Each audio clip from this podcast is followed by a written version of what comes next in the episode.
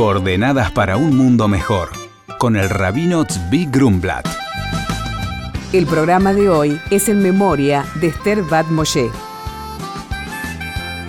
El judaísmo está lleno de curiosidades. Algunas se reflejan incluso en la traducción de una palabra o de un nombre. Tomemos por ejemplo el nombre, miren de quién, de la primera mujer de la historia, Eva en español, y que en hebreo se dice Java. Parecería que es algo intrascendente, pero no es así. Lo que está en las Sagradas Escrituras es exacto, y muchas veces las traducciones distorsionan, o peor aún, traicionan, traductore traitore. Eva, Eve en inglés, proviene de la raíz latina ive, que significa el mal, como evil en inglés, la maldad. Java, en hebreo, como dice el texto bíblico, deriva de Jai, ser viviente, vida. Se la llamó Java porque es la madre de todos los seres vivientes. En hebreo, Eim Kol Jai. Vemos cómo el mismo término posee dos traducciones prácticamente opuestas, maldad y fuente de vida. No es cuestión de diferencias de traducción, es reflejo de las líneas de pensamiento. En la cosmovisión latina, de donde deriva la traducción inglesa y española, la mujer era símbolo del pecado, de la maldad.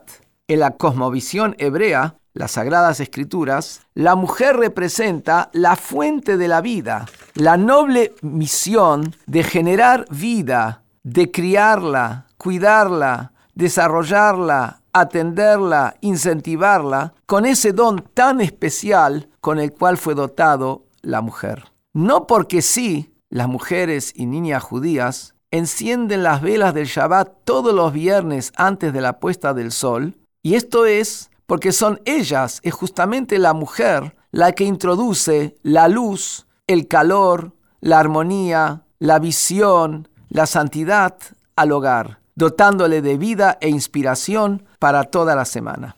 Hablamos entonces de una curiosidad con los nombres, pero tenemos otra. Muchos escucharon de Pesach, la Pascua judía. No sé cuántos escucharon de que hay un segundo Pesach. Y para que sepan, es en esta semana, este año, el miércoles 10 de mayo, Pesach Sheni, el segundo Pesach. Realmente una curiosidad, incluso para la mayoría de los miembros de la comunidad. El libro de números relata que el primer año después de la salida de Egipto, los israelitas debían celebrar el Pesaj trayendo una ofrenda especial. Había un pequeño grupo que se vio impedido a traer la ofrenda por las leyes y condiciones de la ofrenda. Y vinieron a protestar a Moisés. ¿Por qué nos va a faltar la ofrenda? ¿Por qué somos menos? Y ahí ocurre algo inesperado. Dios dice que el que no pudo traer la ofrenda porque estaba lejos o impuro, tiene una segunda posibilidad a los 30 días. Ese es el segundo Pesaj.